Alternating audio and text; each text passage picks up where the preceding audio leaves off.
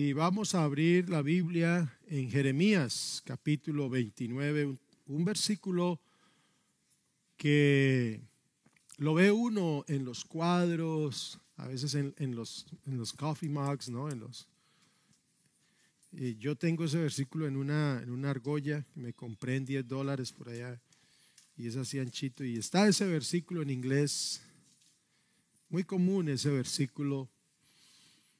Y pues eh, eh, de verdad que le da uno aliento. Ah, hay versículos en la Biblia que lo asustan a uno, ¿cierto? Otros que lo ponen a pensar, otros que lo reprenden, pero hay versos que también animan y todos son necesarios. 29 de Jeremías, capítulos, capítulo 29, versos 11 al 13 que dice, si podemos leer todos en voz alta. Vamos a ver, ¿lo tienen? Bueno, va a aparecer en pocos instantes aquí Jeremías 29, 11, porque yo sé los pensamientos que tengo acerca de vosotros, dice Jehová, en voz alta todos, porque yo sé los pensamientos que tengo acerca de vosotros, dice Jehová, pensamientos de paz y no de mal, para daros el fin que esperáis. Entonces me invocaréis y vendréis y oraréis a mí, y yo os oiré, y me buscaréis y me hallaréis. Eso es todo lo mejor que pueden hacer leyendo en voz alta o pueden hacerlo mejor. Lo pueden hacer un poquito mejor, ¿cierto? Trece todos. Y me buscaréis y me hallaréis porque me buscaréis de todo vuestro corazón. Los hago leer un poquito duro, no es por otra cosa, sino que el horario es un poquito pesado, entonces para eh, estar así un poquito animosos. Así que oremos, Señor, gracias te damos por esta palabra, bendícenos, háblanos a la mente, al corazón, a la voluntad. Oh bendito Dios, aquí estamos esperando en ti. Amén. Digamos todos amén. Ya sabes, si va a dormir, no ronque. Es una pregunta a la que le hago como título del mensaje. ¿Está Dios cumpliendo su plan en mí? En mí. Entonces yo voy a hacerme esa pregunta. Pudiera yo haber dicho, ¿está Dios cumpliendo su plan en ti? Vamos a hacerlo en primera persona. Es, es, es porque, porque quiero que, que pensemos hacia nuestra conciencia. ¿Está Dios cumpliendo su plan en mí? El mensaje de Jeremías fue la última esperanza para el pueblo de Judá antes de que Dios, oiga bien, Dios permitiera que el pueblo babilonio los invadiera y los destruyera. De entrada podemos nosotros pensar por qué Dios iba a permitir, y de hecho lo permitió, que los enemigos de su pueblo los invadieran los despojaran, los humillaran y se los llevaran. Si se supone que Dios está cuidando a su pueblo, pero si usted lee estos libros y lee la historia detrás de estas profecías, se da cuenta de la triste realidad. Israel tanto el reino del norte del sur, fueron invadidos por los asirios, por los babilonios particularmente, y fueron humillados, fueron despojados de su tierra. Así sucedió con el pueblo especial de Dios ahí en el Antiguo Testamento. La razón es porque Israel se olvidó del plan de Dios con ellos. El plan de Dios, ¿cuál era? El plan de Dios era que a través de este pueblo pudiera mostrarse la gloria de Dios a los demás pueblos. Entre otras cosas, el plan de Dios era que este pueblo amara a Dios de toda su mente, de todo su corazón, con todas sus fuerzas, etc.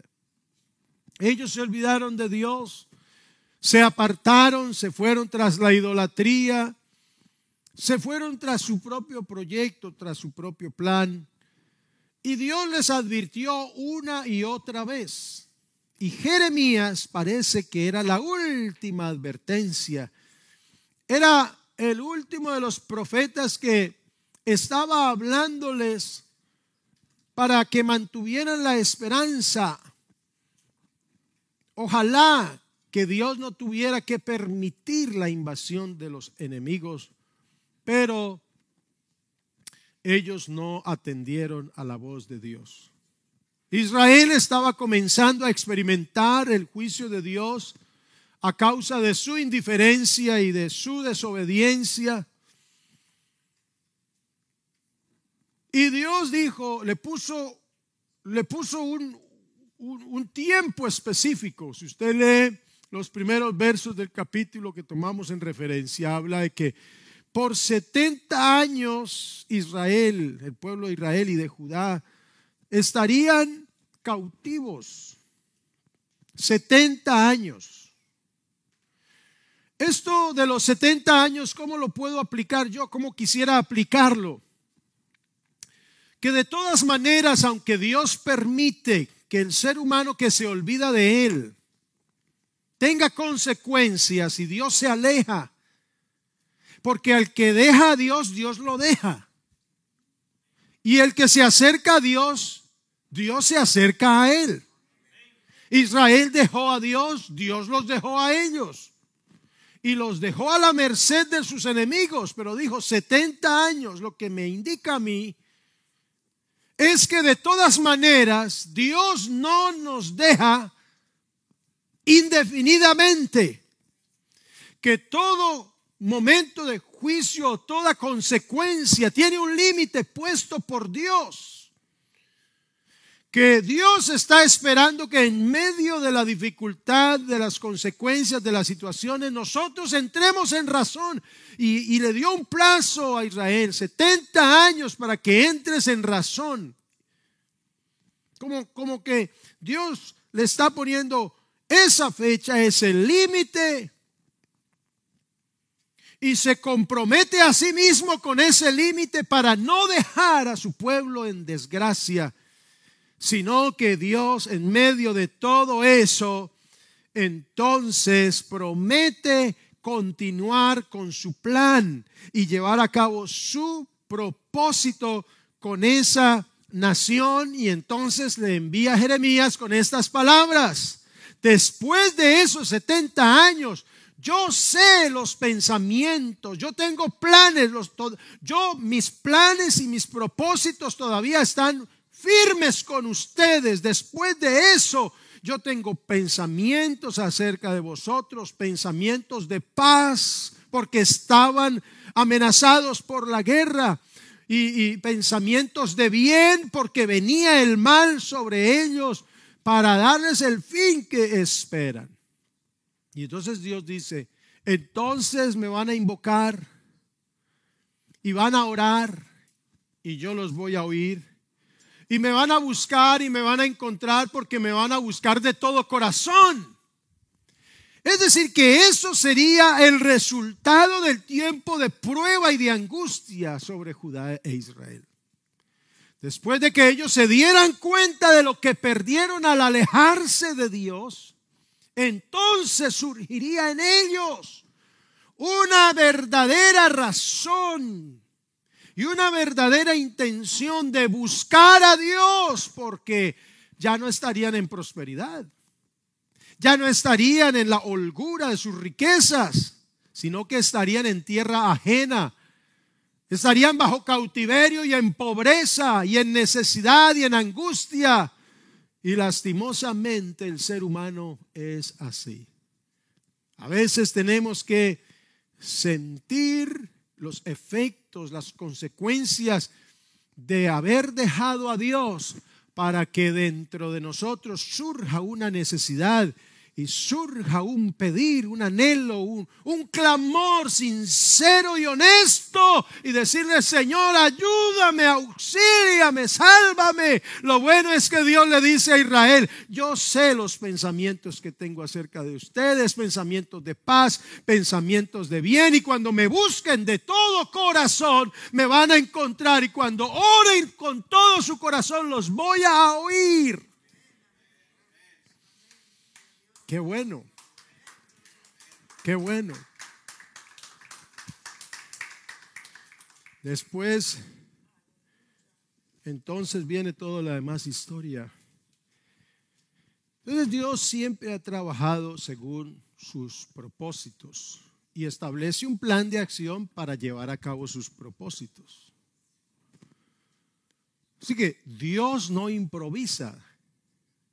Dios no improvisa entendamos que si algunas cosas pasan en nuestra vida y estamos en las manos de Dios, y aun cuando nos alejamos de Dios y pasan cosas, pudiera decir que son cosas que Dios permite, permite en nosotros.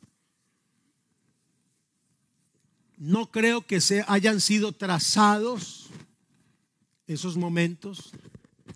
En el plan de Dios no creo.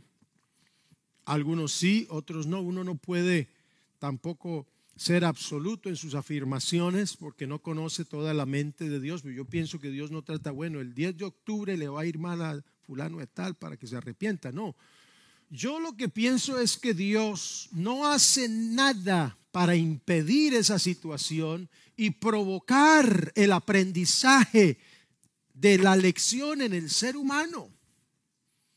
Entonces Dios no escribe la desgracia, pero permite que pasemos por ella para que en medio de ella podamos invocar sinceramente al Señor. Porque cuando nos va bien a veces nos olvidamos, ¿cierto que sí? O solamente me toca a mí. Eso es todo ser humano. Cuando uno está bien, tiende como a, le da Alzheimer a uno.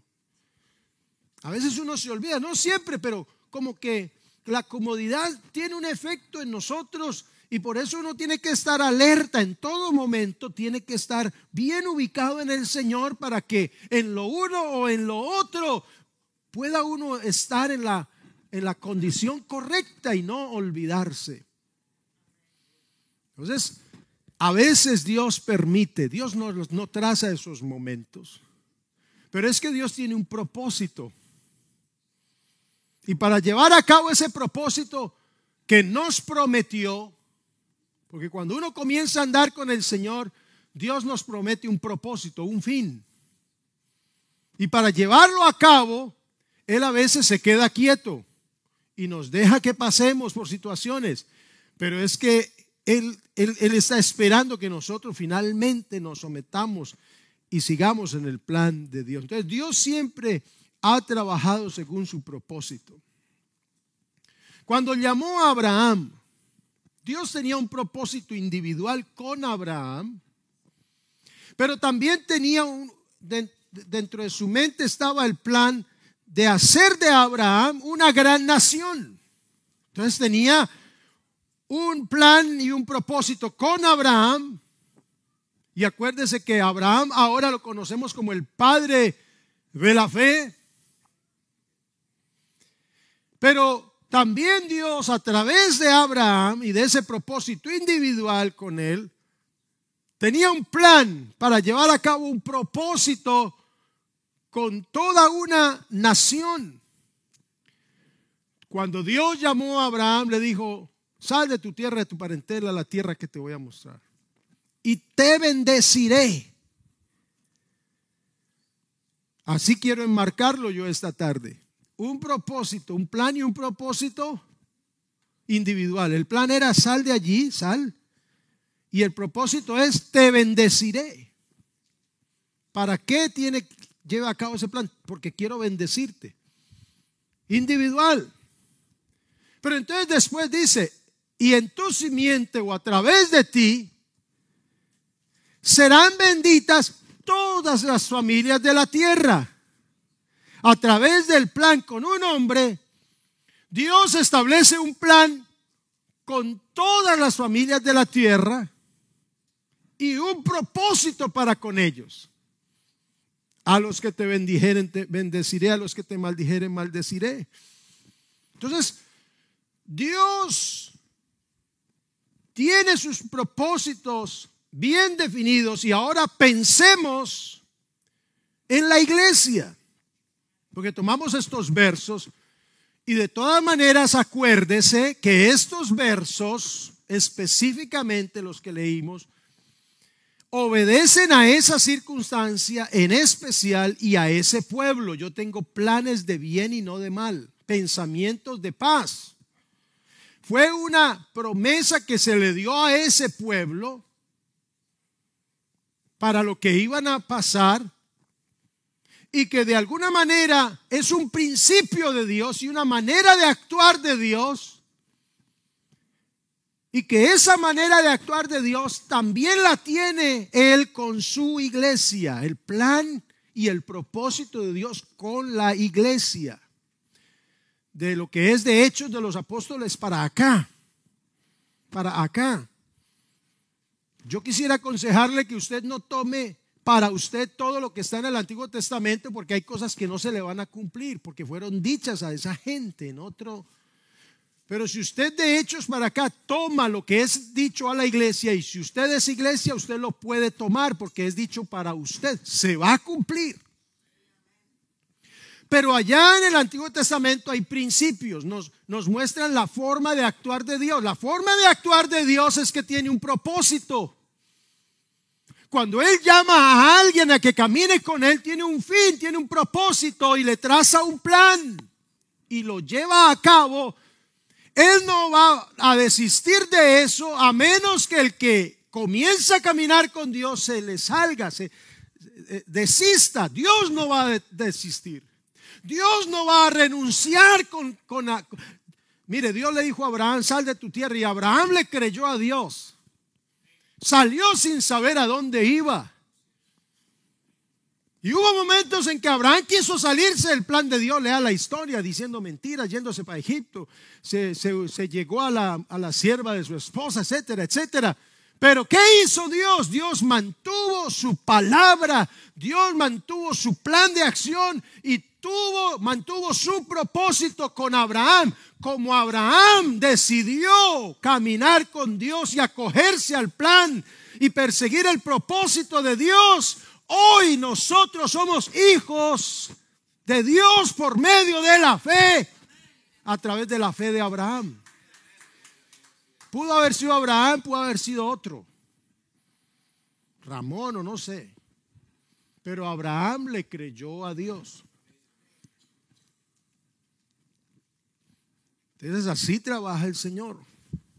Si usted y yo somos llamados por Dios por medio del Evangelio para la salvación, entendamos que Él tiene un propósito.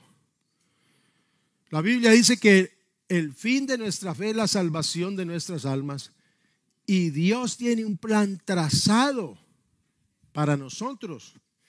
Es cuestión de nosotros si nos mantenemos en ese plan, persiguiendo ese propósito, o desistimos, renunciamos, nos le salimos a Dios. Pero entienda, Dios no va a cambiar de planes salieron a tierra de Canaán, dice la Biblia. Mire esa afirmación. Y a tierra de Canaán llegaron. El que camina con Dios, entonces Dios cumple su propósito con él. Si algo no nos sale bien, dos razones, o nos estamos olvidando de Dios, nos le estamos saliendo, o definitivamente ya no estamos en el plan del Señor, pero no porque Dios nos sacó, nosotros nos salimos. Y al terminar este año, les decía, tengamos esa reflexión. Porque con la iglesia sucede igual. Es el mismo actuar de Dios. Al hablar del plan de Dios con la iglesia nos podemos referir al plan individual, al plan que Dios tiene con cada uno. Pero también al plan como cuerpo, como organismo vivo. Entonces, el plan de Dios con la iglesia como cuerpo es diverso. Voy a mencionarle tres aspectos. Por ejemplo, dentro del plan de Dios con la iglesia como cuerpo a nivel colectivo, es que la iglesia dé a conocer la sabiduría de Dios. Efesios 3:10 dice, el fin de todo esto es que la sabiduría de Dios en toda su diversidad se dé a conocer ahora por medio de la iglesia. Yo entiendo que cuando habla de la iglesia entiendo que es el mover de los creyentes como cuerpo, como un cuerpo, como colectivo, como colectividad, como grupo. Es lo que yo entiendo. Porque la iglesia es cada creyente. Entonces hay momentos en que la Biblia habla de la iglesia y tenemos que entenderlo en mi responsabilidad individual o mi beneficio individual. O se, se refiere a una congregación local o a todo el cuerpo de Cristo. Tiene que leer el contexto para discernir, para ver a qué se refiere. ¿Es a usted, a la congregación o a toda la iglesia en todos los tiempos, en todos los lugares? Tal vez yo entiendo aquí que cuando dice que para dar a conocer por miedo de la iglesia sus, la sabiduría de Dios a los poderes y autoridades en las regiones celestes. Eso es un plan de Dios con la iglesia a través del, de cómo es que Dios trabaja con la iglesia. Mire usted, la iglesia a través de la historia. Todas las experiencias, la persecución, el tiempo de oscurantismo, todo eso pero a través de eso la iglesia no se ha extinguido, permanece, es el plan de Dios, mostrando la sabiduría grande de Dios a los principados y a las potestades. Otro aspecto con el plan de Dios de manera colectiva es que la iglesia sostenga y defienda la verdad. Primera Timoteo 3:15 dice, si me retraso, le dice Pablo a Timoteo, sepas cómo hay que portarse en la casa de Dios, que es la iglesia, pero no está hablando de una edificación, porque ese es el otro sentido en que se puede entender la palabra iglesia, tal vez el lugar donde los creyentes se reúnen. Vámonos para la iglesia. Ya uno lo aplica. Pero aquí Pablo dice a Timoteo para que entre, tanto yo voy, tú sepas conducirte en la casa de Dios. Y explica que es la iglesia del Dios viviente. Columna y baluarte o fundamento de la verdad. Claramente entendemos por todo el texto, toda la oración, todo el, el, comentario es que no se refiere a los edificios como casa de Dios, sino que está hablando del grupo de creyentes, la iglesia colectivamente, hablando del cuerpo. El cuerpo de Cristo está encargado de sostener la verdad como esta columna sostiene este techo y es la encargada de defender la verdad, baluarte como escudo de la verdad. Nosotros tenemos que sostener la verdad y defenderla. El plan de Dios, de manera colectiva. Y en un tercer aspecto, la iglesia Está en el plan de Dios. Nos hablaban el día viernes de eso, de ese tercer gran milagro que del cual habla la Biblia. La iglesia en el plan de Dios de manera eh, cuando habla quiero aplicarlo aquí colectivamente es ser preparada para ser la esposa de Cristo. Yo sé que cada uno será levantado de acuerdo a su, debilidad, a su fidelidad.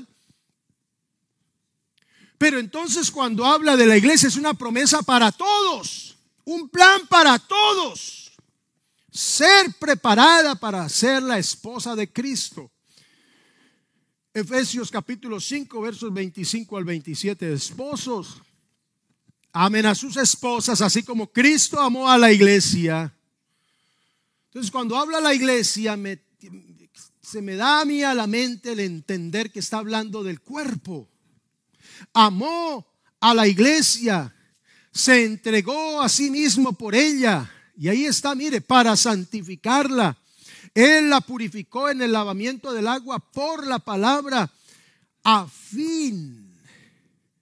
Ahí está el plan y el propósito. Con el propósito, con el objetivo de presentársela no a otro, a sí mismo, como una iglesia gloriosa, santa, sin mancha, intachable, sin arruga, ni cosa semejante. Ese es el propósito propósito de Dios y para eso tiene el plan, la santifica, la lava, la purifica, la hace nacer de nuevo.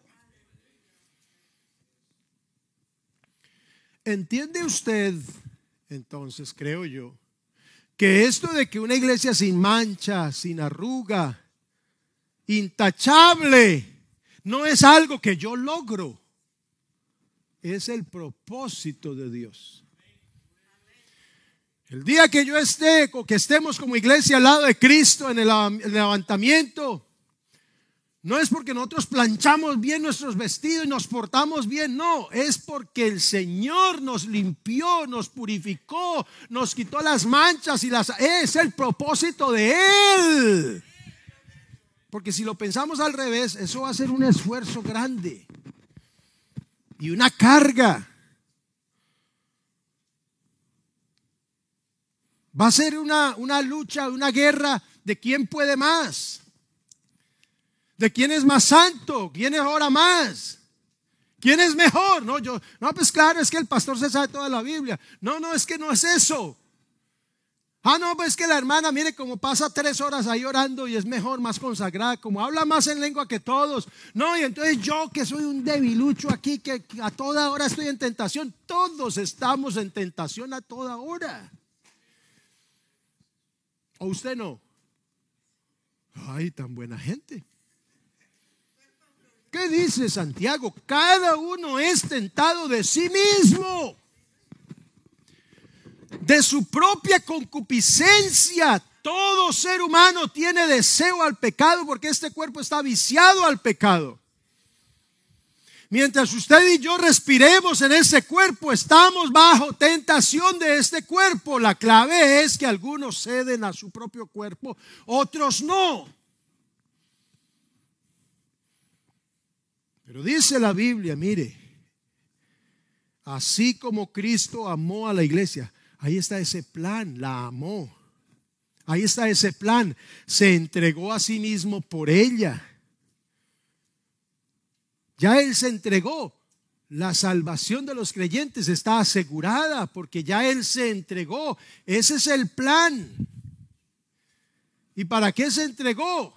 Ahí está el propósito para santificarla. ¿Quién santifica la iglesia? Es Él y presentársela a sí mismo, una iglesia gloriosa, sin, sin mancha, sin arrugas, obra de, ese es el propósito de Dios, no el nuestro. ¿Cuál es el propósito nuestro? Llegar allá. Pero el propósito de Él es guardarnos sin caída y sin quitarnos toda mancha, quitarnos toda arruga. Hay que cambiar la perspectiva de esto y de la santidad. Porque repito, esto no es una lucha, a ver quién puede más.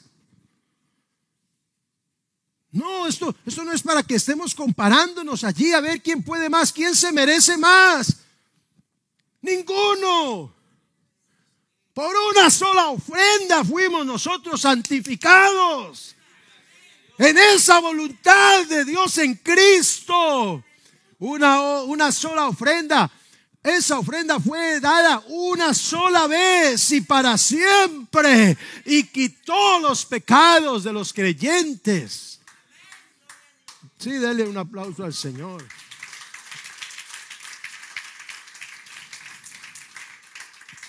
Con esto no estoy diciendo que una vez salvos, siempre salvos, y entonces vamos a hacer cualquier cosa que al final Él nos va a planchar, nos va a quitar las arrugas. No, no, no. Es que cuando uno entiende esto, se queda quieto en el Señor. ¿Para qué se va a ir al mundo? No, se queda en el Señor. Pero no se queda por otra cosa, sino por voluntad propia, porque lo entiende, porque valora eso.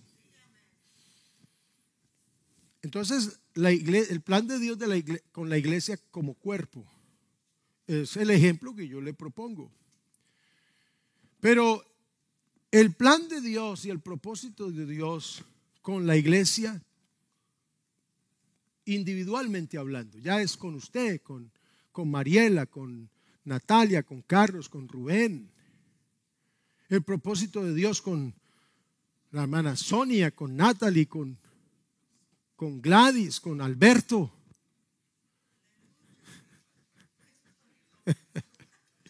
¿Sí? Individualmente. Porque ese, así como Dios tenía un plan con Israel, ¿de dónde brotó ese plan? De un hombre, Abraham, que le creyó a Dios. De uno. Asimismo es la iglesia en el sentido individual. Ahora, yo soy iglesia soy morada de Dios, soy un creyente de Cristo. Soy evangélico porque recibí el evangelio de las promesas de Dios, decidí creerlas, por eso soy evangélico. A mí no me hace evangélico cargar una Biblia, no. A mí me hace evangélico es creer a la promesa del evangelio. El evangelio es una promesa, por eso soy evangélico. Ni siquiera por las modas. Soy evangélico porque la ropa no me hace evangélico ni cristiano. Hay ateos que se ponen el mismo traje que yo. A mí me hace evangélico es el hecho de que yo crea a las promesas del evangelio. El evangelio es buenas noticias. Consisten en las promesas de Dios. Porque cuando yo crea de verdad, voy a hacer lo que Él me dice. Eso es un efecto, un resultado. Entonces hay un plan, hay un propósito individual. Dios tiene un plan con usted. Y tiene un propósito con usted. El propósito general es llevar muchos hijos a la gloria. Dice Hebreos. Llevar muchos hijos a la gloria. Y que nuestro nombre esté inscrito ahí en el libro de la Biblia. Pero Él tiene un plan y un propósito también con usted individualmente. Y quiere, quiere que usted se le quede ahí al paso para, para cumplirlo en usted y en mí. Y Dios quiere que ese plan general que tiene con su cuerpo sea llevado a cabo. Pero depende de ese propósito que quiere realizar a través de cada uno de los creyentes.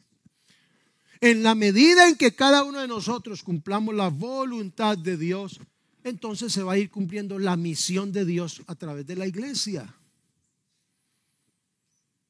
¿Cómo predicarán si no fueren enviados? Y si nos envían y decimos que no, no tengo tiempo, no quiero que vaya otro, entonces ¿cómo voy a predicar si me envían y yo digo que no? Que vaya otro y si el otro tampoco quiere, entonces la misión de la iglesia no se cumple, que es predicar el Evangelio.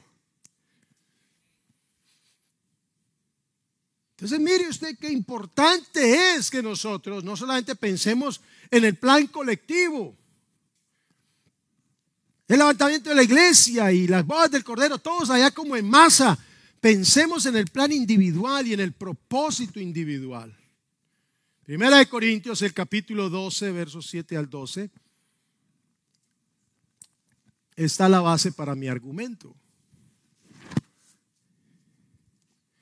Dice, pero la manifestación del Espíritu le es dada a cada uno. Así que el Espíritu manifiesta en cada uno dones, capacidades de manera diferente. Mire usted.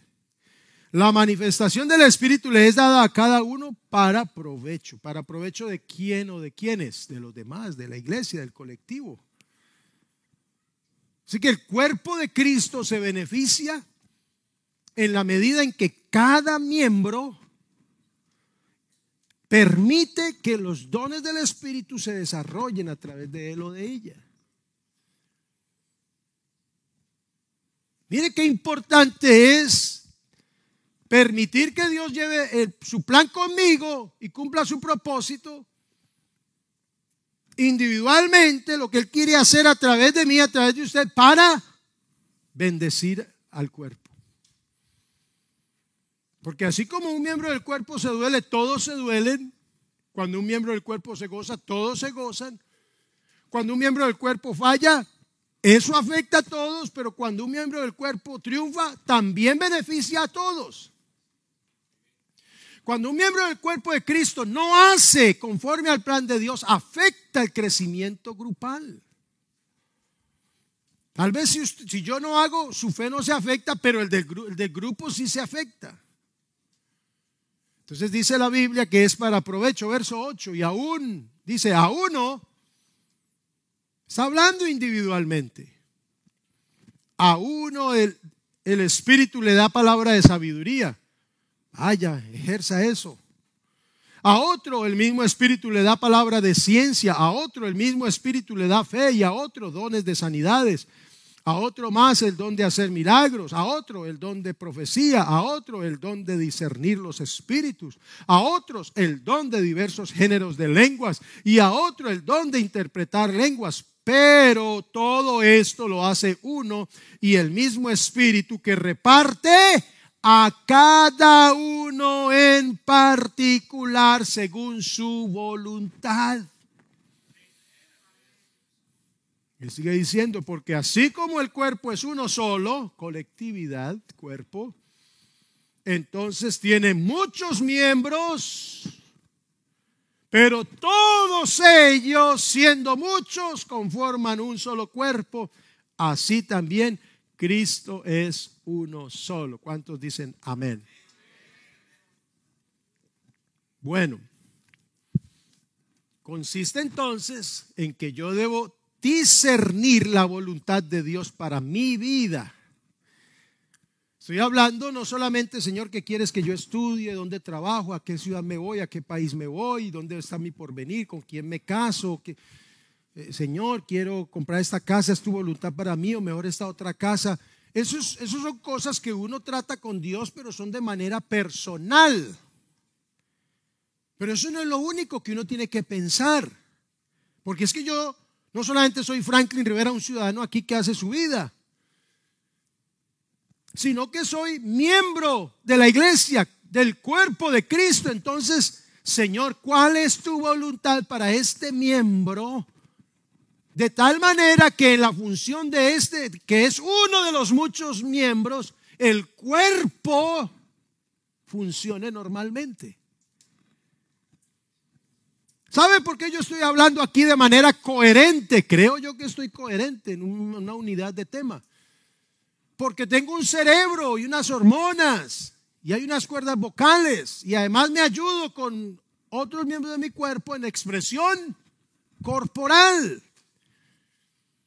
Si alguno de estas cosas no funciona, empieza a fallar mi comunicación. Y a veces pensamos, no, yo no, yo no. Y pensamos que porque yo no, el cuerpo no se va a afectar. Eso pensamos nosotros, erróneamente. En otras palabras, desestimamos nuestra función en el cuerpo. La echamos en poco. Nos tenemos en tan poca estima. Si yo no voy, nadie lo va a notar. Puede ser que nadie lo note de manera física y verdad, puede ser que nadie lo note. Pero si hubiera venido, Dios lo hubiera usado para bendecir a otro. Y tampoco se hubiera notado. Nadie iba a escribir un libro sobre eso, pero esa persona fue edificada. En el día de la entrega de los galardones, el Señor le va a decir, este galardón es así. Y para mí, ¿yo por qué, Señor? Si yo... Y, y uso mi imaginación. El Señor le va a decir, vea, tal día, tal hora, en tal lugar, usted hizo eso que nadie se dio cuenta, ni el beneficiado, pero yo lo escribí en mi libro. Yo creo que así va a ser eso. Porque la Biblia dice que cada uno será galardonado según su obra. ¿Sí se convencieron o...? Sí, mejor que sí, porque yo no lo estoy diciendo un disparate. Eso está como bueno. Porque es que a veces pensamos, no, yo si no voy, nadie lo va a notar. Eso lo puedo hacer yo como No, yo no voy a la reunión de pastores, de tantos allá. Yo no tengo ningún cargo, allá están los que... Y, y yo puedo pensar así. Entonces no voy, no hago. Pero ¿qué tal si voy? ¿Qué puede hacer Dios a través de mí? Y que lo quiere hacer es conmigo, no con el otro pastor. Y yo no me doy cuenta. Lo mismo sucede con usted, hermano, hermana. Ahora, que querramos pues que, que, se haga un boom de eso, es otro, eso ya es otro tema. Pero que Dios tiene un plan y un propósito, lo tiene. Lo tiene y usted no se da cuenta. Oía a alguien, no sé con quién hablaba. La mayoría de los milagros en la Biblia no se dice el nombre de los beneficiados que un hombre, que la, la viuda de, ¿cómo es? La viuda de Naín, un hombre paralítico y unos ciegos, diez leprosos y volvió uno, pero no se da el nombre de ese uno, era como se llamaba, Francisco o, Cupertino, no, no, no, no se dice el nombre. No, no, usted no se da cuenta. ¿Por qué será? Porque lo importante no es eso. Lo importante es que sea el Señor el dueño de la obra, que haga su obra, porque Él es el que tiene que ser glorificado en todo. Esa no les convenció mucho, pero...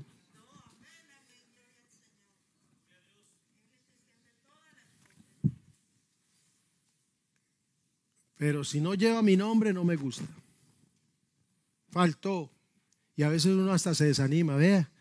Uno tanto hacer y ni le dan gracias a uno ahí. Pues sí, humanamente es mejor dar gracias. Cuando yo no le puedo negar, cuando mencionan mi nombre uno se siente contento. Y a veces hasta se enorgullece. Y cuando no dice nada, viene la tentación, como que, ah, entonces mejor no hago nada para que... Ahí es donde uno tiene que mantenerse, bueno, ¿cuál es el plan del Señor? ¿Cuál es su propósito? Y que el Señor sea glorificado. ¿Se benefició la gente? Sí, el Señor es glorificado. Ya, listo. Listo, ya completo. Algún día Dios lo va a recompensar. Es que Dios es así, hermano. Dios es así. Ore a su Padre que está en lo secreto y su Padre que ve en lo secreto algún día lo recompensará en público. Algún día.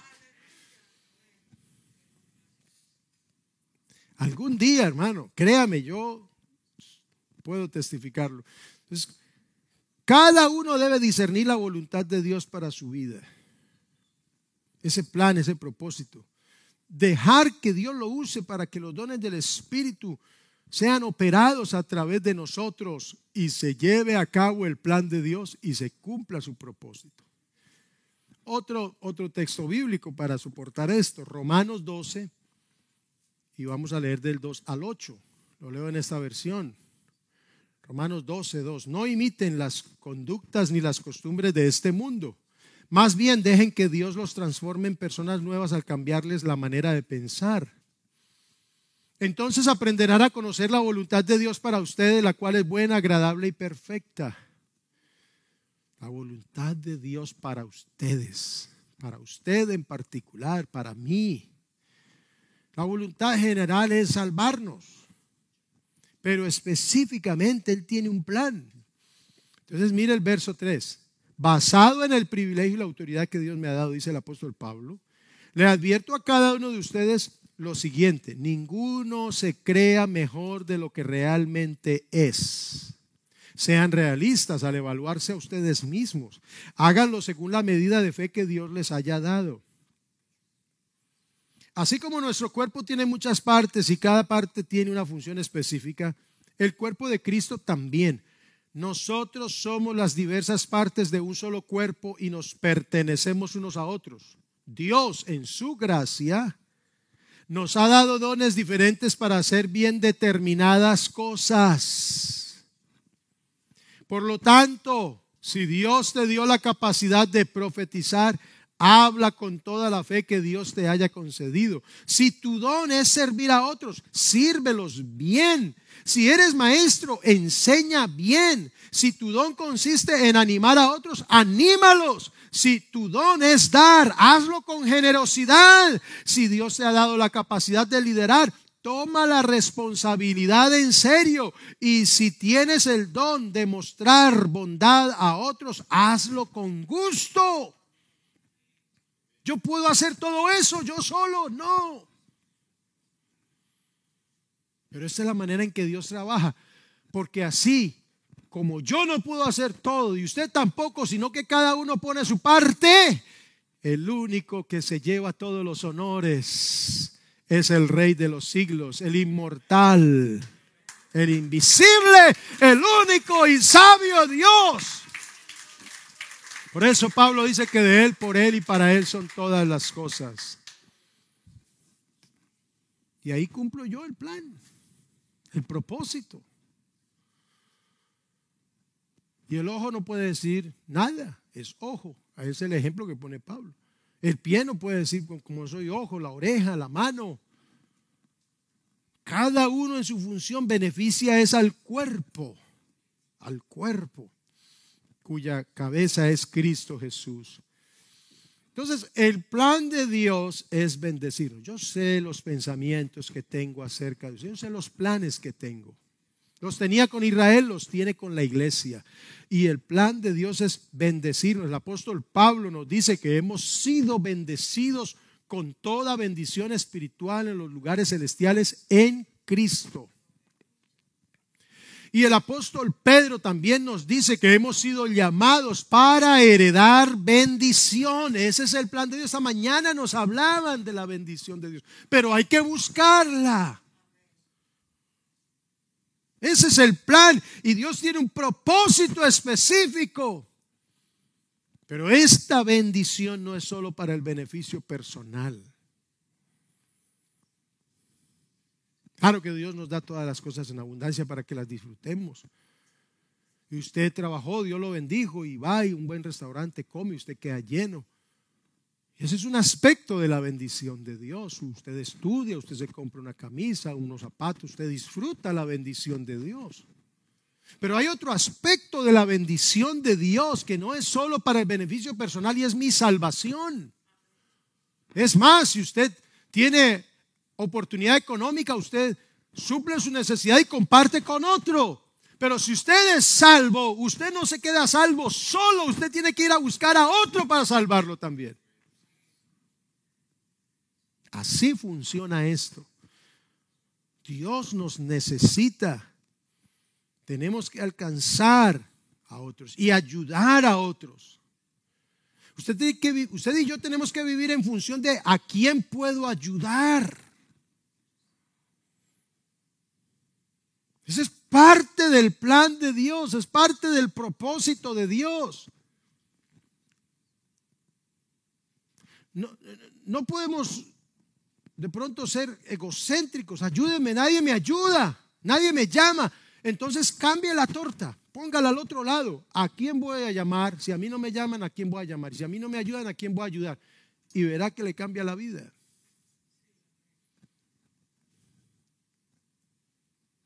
Porque a lo mejor el que lo iba a llamar a usted también estaba pensando como usted, entonces no lo llamó a usted porque estaba pensando como yo.